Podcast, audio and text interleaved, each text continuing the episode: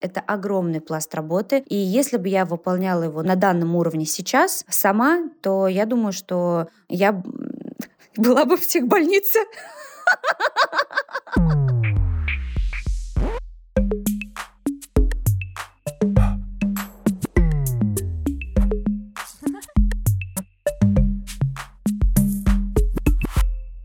Привет, я Катя Пилипенко, наставник бьюти-мастеров, владелица двух студий косметологии в Санкт-Петербурге и действующий врач-косметолог. Вы слушаете мой подкаст «Внутри бьюти». Здесь я делюсь своим профессиональным опытом, подробно разбираю волнующие темы и рассказываю, как все устроено в индустрии красоты. Сегодня поговорим про команду мечты. Я расскажу, когда пора принимать решение о расширении и на что опираться при выборе людей. Почему мои мастера выходят ко мне ассистентами и открывают дверь пациенту вместо того, чтобы самим делать процедуры. Погнали!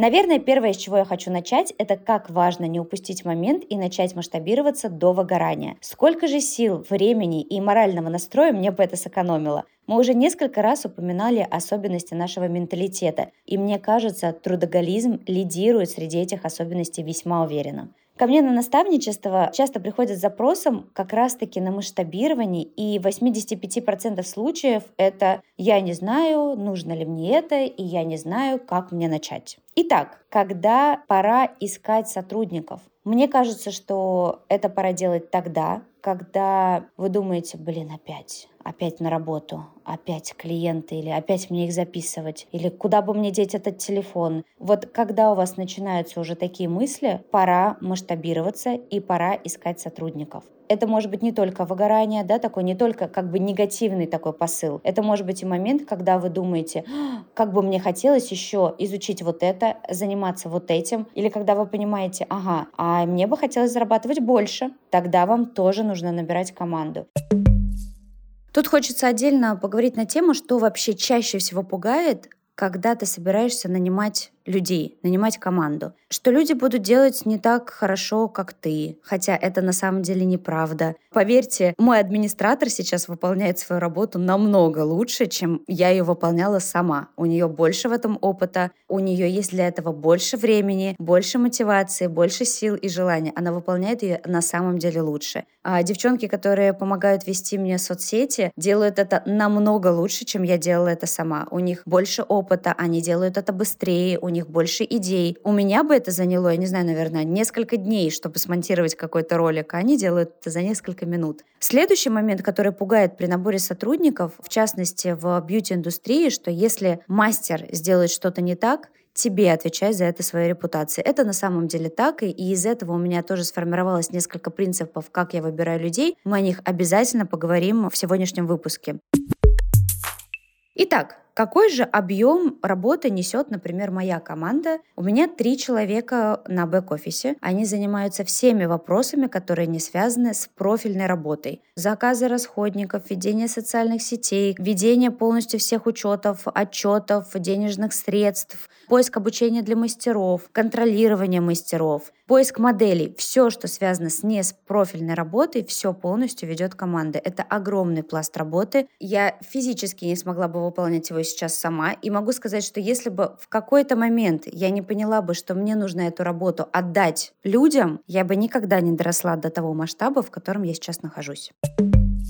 Следующий пункт, который я назвала ассистирование как первый шаг, это тот первый шаг, который поможет вам сформировать уже команду мастеров. Важно не зацикливаться только на бэке, то есть на бэк-офисе. Вы отдали всю свою работу, которая ваша непрофильная, и казалось бы, ага, значит, я освободила себе время, сейчас я буду принимать еще больше клиентов. Но сколько это продлится? Месяц, два, три, год вы поработаете. Но в какой-то момент все равно придет та точка, где нужно нанимать мастеров, нужно нанимать людей, людей, которые смогут высвободить еще больше времени. Не забывайте, что это масштабирование и сможет принести вам еще больше денег. Я сама прекрасно понимаю, как тяжело найти мастера. Я уже говорила о том, что мастера, которых вы берете к себе в команду, работают под вашим именем. Следовательно, вы несете за них ответственность. Они как ваше лицо. И если они сделают что-то не так, сделают плохо, это отразится на вашей репутации. Это очень важно понимать. Поэтому я придумала вот такой вот э, шаг, который начинается с ассистирования. То есть ко мне приходят а, девушки. Естественно, мы проводим сначала с ними обучение, тестируем все на моделях, но потом они не выходят работать мастером. Они выходят сначала работать ко мне ассистентом. Каждый мой мастер прошел через вот это вот ассистирование. Самое главное, что они делают в этот момент, они напитываются моими принципами и напитываются моей стилистикой общения с клиентами. В этот момент я сразу же вижу, что ага, где-то вот она там грубовата была, где-то она не так встретила, а вот сегодня она на работу пришла не такая опрятная, как обычно. И это дает мне возможность подкорректировать эти небольшие нюансы до того, как мастер выйдет в свободное плавание. Когда человек проходит у меня вот это вот ассистирование, он постепенно начинает работать и как мастер. В какой-то момент процент времени работы мастером увеличивается, а процент ассистирования уменьшается, но при этом ассистентом работать он все равно не перестает. В какие-то дни в любом случае мастер выходит ко мне ассистентом. И я специально поднимаю ставку ассистирования, чтобы моим мастерам было выгодно не только работать как мастер, но и выходить ко мне ассистентом.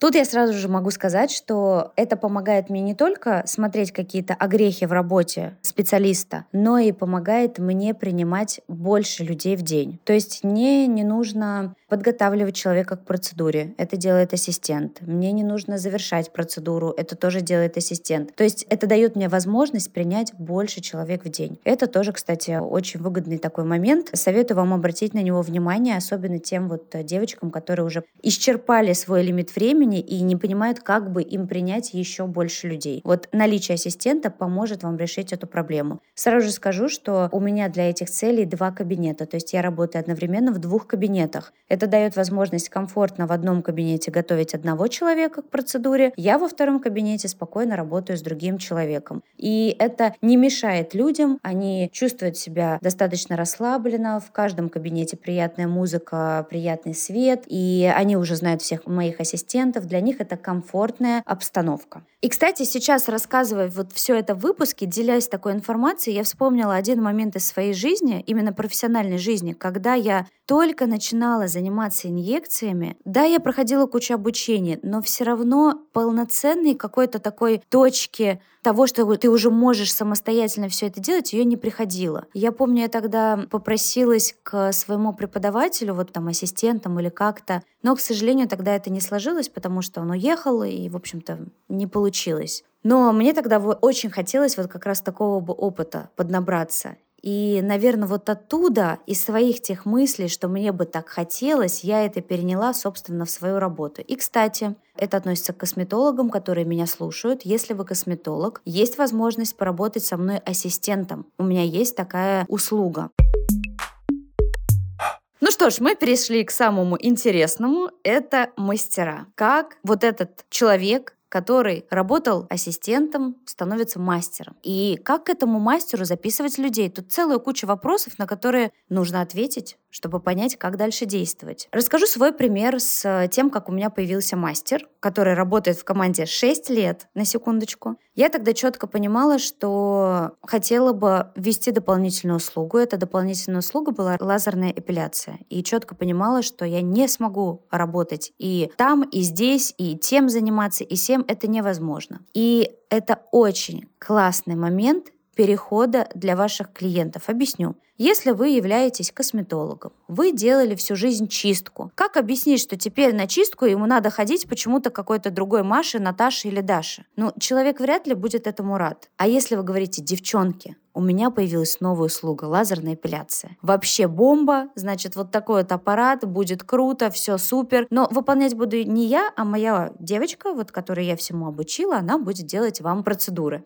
Да никто не откажется. У них уже к вам кредит доверия. Это новая процедура, про которую вы рассказали. Вы эту процедуру не делаете. Следовательно, единственный шанс им попробовать эту процедуру – это пойти к вашей Даше, Маше, Наташе. Это отличный момент для знакомства людей с новым мастером. Далее я узнала, что я забеременела, и, следовательно, я не смогла проводить уже никакие чистки, потому что ультразвуком нельзя работать мастеру, если находится в положении. И когда я сказала, что я не могу делать чистку в силу вот моего положения, они говорят, ну хорошо, я пойду к твоей девочке девочки. Они уже ее знали. И вот этот переход был просто самым идеальным. И, следовательно, когда мастер начинает у меня работать сначала ассистентом, ведь это тоже очень хитрый шаг, люди уже его узнают. Они уже с ним знакомы. Уже к нему больше доверия. Они, ой, а сегодня ассистентом у тебя работает Анечка. Ой, Анечка, привет! А ты вот я к тебе ходила. Они уже и к ним ходят, и ко мне ходят. Настолько все это получилось тесно связано. И такая вот прямо команда и перетекание клиента из одного мастера к другому,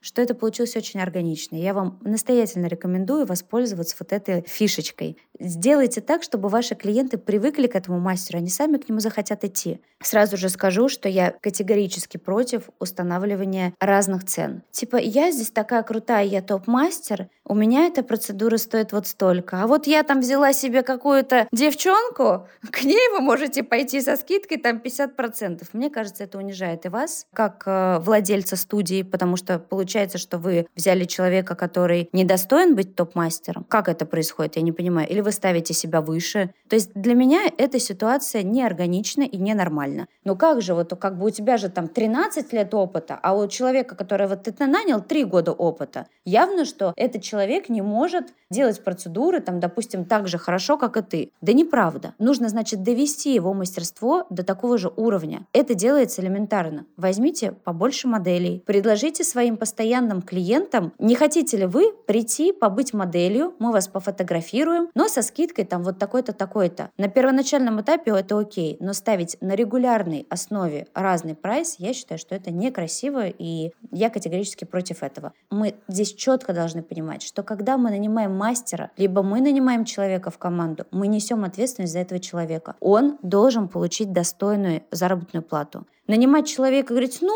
не срослось, видишь, у тебя в этом месяце всего три клиента. Так получилось, это ты плохо работала. Нет, это вы плохо работали. Как я поступила в ситуации, когда мне нужно было переводить на моих девчонок больше тоже клиентов, я просто брала какую-то часть процедур. Сначала это была лазерная эпиляция, которую я не делала, и, следовательно, мои клиенты шли к моим девчонкам на лазерную эпиляцию. Далее случилось так вот с беременностью, что я не смогла делать чистки, и чистки стали делать девчонки. И далее я эту процедуру себе уже не вернула, даже после беременности. Дальше еще какие-то, допустим, уходовые процедуры, я тоже от них отказалась и перенаправила только на своих девочек. И оказалось, что у нас просто разный спектр услуг я делаю одни процедуры, они делают другие процедуры, но нет такого, что я считаю себя круче мастером, чем мои девочки. Также отмечу, что внутри команды не должно быть конкуренции, должна быть поддержка и взаимовыручка. Я что-то не знаю, я спросила там у этой девочки. Мне в чем-то нужна помощь, я обратилась к этой. Одна из основных, мне кажется, ошибок вот каких-то таких салонов, которые потом закрываются, это создание вот этой конкуренции внутри команды. И когда потом они настолько уже друг друга ненавидят, что мечтают просто раздербанить эту клиентскую базу и свалить из этого салона навеки вечные.